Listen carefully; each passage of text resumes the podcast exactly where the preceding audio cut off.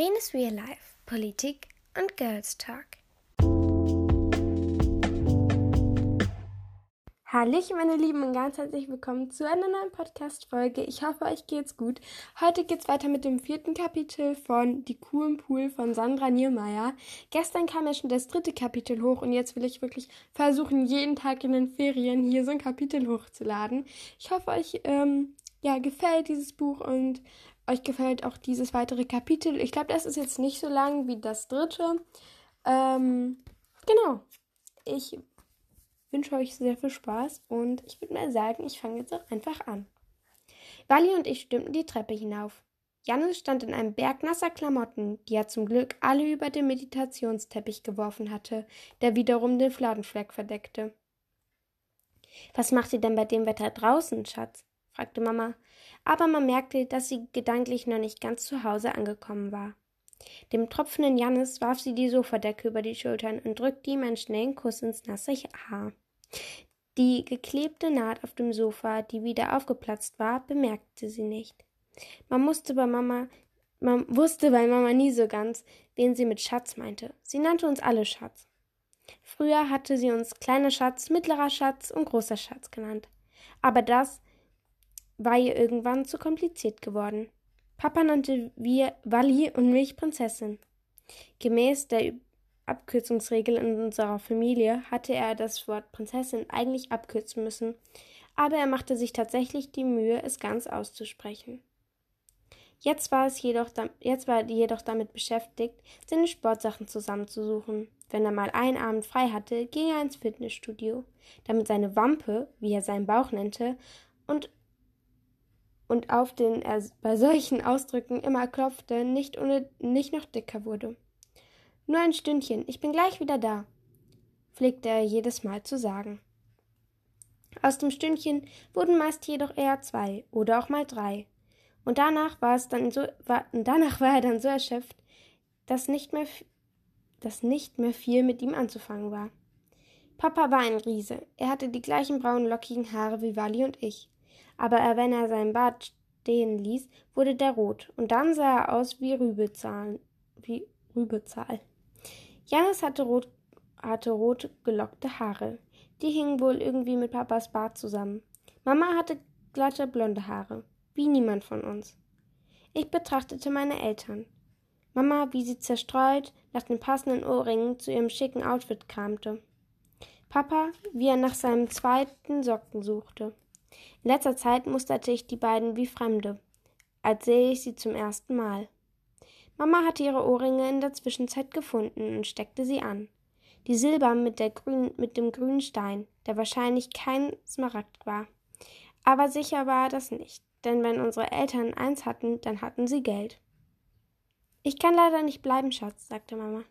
Wir haben heute ein dringendes Geschäftsessen. Sie kämpfte mit ihrem linken Ohrläppchen, das weiter an den Kopf angewachsen war als das rechte, und sich deshalb Ohrringe und sich deshalb Ohrringen widersetzte. Sie drehte ihren Kopf dabei und ihr Blick fiel durch die Terrassentür. Der Garten lag zwar im Dunkeln, aber die Straßenlaternen, die das Grundstück unseres linken Nachbarin erhellten, unserer linken La Nachbarin erhellten, gab uns auch etwas von ihnen, von ihrem Schein ab. Ich zog scharf die Luft ein. Mist, die Socken fahren. Sie hing schlaff im Regen. Meine Güte. Du hast den Rasen gemäht, Schatz, sagte Mama zu Wally. Das wäre doch nicht nötig gewesen. Dafür hätten wir doch jemanden bestellen können. Wally murmelte etwas von langweilig und Ferien und sonst nichts zu tun. Und diese Türmchen, Schatz? fragte Mama und kniff die Augen zusammen. Ihre Kontaktlinsen waren nach dem langen Tag vom, vom, vom Computer ausgetrocknet. Sind das Windhosen? Jannis nickte eifrig, und er brachte es sogar fertig, dabei stolz auszusehen. Obwohl Mama nicht nur falsch geraten hatte, sondern der wahre Grund des Stäbchen natürlich nicht herauskommen sollte und er deswegen eigentlich nervös hätte sein müssen. Aber er wusste, dass er leicht gelobt werden würde. Wir wurden oft gelobt für, Klein für, für Nichtigkeiten und dafür, dass wir alleine so gut zurechtkamen dass wir so viel arbeiteten, kochen und uns versorgen konnten, dafür, dass wir alle so selbstständig waren. Und richtig, Mama sagte prompt, Die hast du aber schön gebastelt, sehr originell. Sie klickte endlich ihren Ohrring zu. Wir haben eben schlaue Kinder, sagte sie zu Papa. Allerdings, sagte Papa, während er seine Sporttasche schulterte. Er schenkte uns ein flüchtiges Lächeln und Mama einen schnellen Kuss. Und, hin und hinaus war er. Wie unsere Eltern so kamen und gingen, waren sie Wind wie Windböen. Sie wehten kurz im Zimmer hinein, und dann wehten sie auch schon wieder hinaus. Nur, dass sie kein Chaos dabei hinterließen, zumindest nicht auf den ersten Blick. Nachdem ich Jannis vorgelesen hatte, wieder ein Buch über Mammuts, Bücher über Hochlandrinder hatten wir keine, und es gab, und es gab vielleicht auch gar. Und die gab es vielleicht auch gar nicht. Ging ich schnell ins Bett. Ich zog nur meine Schuhe aus, den Rest ließ ich an. Das machte ich schon seit einigen Wochen so. Wenn ich morgens zur Schule musste, sparte ich so Zeit. Jetzt waren zwar Ferien, aber ich hatte trotzdem keine Lust, mich abends auszuziehen, nur mich dann morgens wieder anzuziehen. Das war doch Zeitverschwendung. Im Sommer war so ein Pool echt praktisch. Da musste man nur ab und zu hineinhüpfen, dann müffelte man auch nicht so. Auch nicht mehr so. Der Chlorgeruch war zwar etwas lästig, aber das aber der ver verflog ja nach einer Weile. Ich las bis zwei Uhr nachts. Das machte ich jede Nacht, sogar wenn Schule war. Darum war ich in den Ferien auch immer die Letzte, die morgens die Treppe herunterkam. Und in der Schule war ich halt müde. Aber seit ich diese zeitsparende Methode mit den Klamotten erfunden hatte, konnte ich wenigstens bis auf den letzten Drücker schlafen. Ich stürmte meist zeitgleich mit dem Schulgong ins Klassenzimmer, immer in zerknitterten Tagklamotten, die gleichzeitig mein Schlafanzug waren. Meinen richtigen Schlafanzug hatte ich schon lange nicht mehr angehabt. Bestimmt passte er mir gar nicht mehr. Da in der Schulzeit Wally diejenige war, die Jannis und mich mit Schulbroten und Getränken versorgt aus dem Haus scheuchte, konnte ich mir das leisten. Ich war eher der stille, fleißige Typ. Darum fiel ich niemandem auf, den Lehrern schon mal gar nicht. Nur meine Sitznachbarin Anna hatte mich neulich gefragt, ob das eigentlich mein Lieblingspullover sei, den ich schon so lange anhatte. Da hatte ich am nächsten Tag einen anderen angezogen. Nachdem ich mein Buch zugeklappt, hat, zugeklappt hatte, lag ich noch eine Weile wach. Das mit Herrn Kubrock und das mit unseren Eltern hätte schief gehen können. Wenn jemand merkte, dass wir Pula versteckten, kamen sie in die Wurst. Und das Pula, die so goldblond mit wehenden Stirnfransen in unserem Garten stand und dabei so eine wunderbare Ruhe ausstrahlte, geschlachtet wurde, den Gedanken fand ich ganz schön unerträglich. Ich hatte mir noch nicht überlegt, wie lange wir Pula verstecken wollten.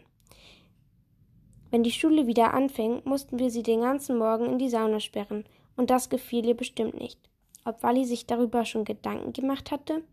Ich war zuversichtlich, dass meine große Schwester das drin schon schaukeln würde. Ja, auf Wally war eben Verlass. Immer. Hallo? Hallo, Leute, merkt ihr was? Die Eltern gehen ja mal gar nicht, rauschen einfach nur einfach nur so kurz durch. Und Rike steigt mit Tagklamotten ins Bett. Und diese Art von Poolwäsche ist ja wohl auch alles andere als ausreichend. Also wirklich, das Kind ist ja direkt, ist ja direkt verwahrlost. Käme bei Kühen nicht vor, auf keinen Fall, niemals. Kühnmütter lecken ihre Kälber ab, gründlich und ziemlich oft, sehr liebevoll, ausdauernd. Hochlandkühe Hochlandkühe sind nämlich 1A Mütter. Kühe überhaupt nicht. Das beweise ich euch noch schon. So, das war jetzt ähm, der letzte Text von dem Hochlandrind Pula. Und das war es dann auch schon mit dem vierten Kapitel. Das ging jetzt ganz schön schnell. Aber ich glaube, das fünfte ist wieder ein bisschen länger. Ähm, genau, das kommt morgen online. Ich habe eine kleine Neuigkeit und zwar habe ich jetzt wirklich mein E-Mail-Postfach ein neues für euch angelegt. Das hat jetzt wirklich geklappt, weil äh, ich hatte das ja schon mal versucht, aber es hat irgendwie nicht ganz geklappt. Deshalb habe ich es jetzt nochmal gemacht und es hat super funktioniert. Ich verlinke euch meine E-Mail-Adresse jetzt mal in der Folgenbeschreibung und ich würde mich so riesig über äh, eine E-Mail von euch freuen. Einfach nur so eine kleine Bewertung, wie ihr meinen Podcast findet. Wenn ihr irgendwie was Fragen zu einem Thema habt, ich weiß auch nicht, aber ähm, oder wenn ihr zum Beispiel gegrüßt werden möchtet, das hat mich auch viele gefragt, ähm, dann schreibt mir das so einfach und dann mache ich das. Oder falls ihr noch eine neue Folgenidee habt, irgendwas, schreibt mir das gerne. Ich freue mich da so riesig über jede einzelne E-Mail. Und genau, ich werde dann halt auf jeden Fall auch alle direkt durchlesen und antworten. Und ich hoffe, euch gefällt diese Idee.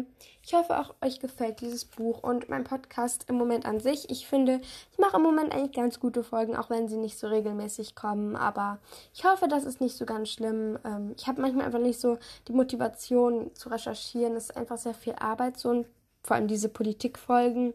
Ich hoffe, ihr habt dafür Verständnis und wünsche euch jetzt noch einen wunderschönen Tag, wunderschöne Ferien. Ich hab euch lieb und wir sehen uns in der nächsten Folge. Ciao, Kakao! Lene. Lene macht das immer so.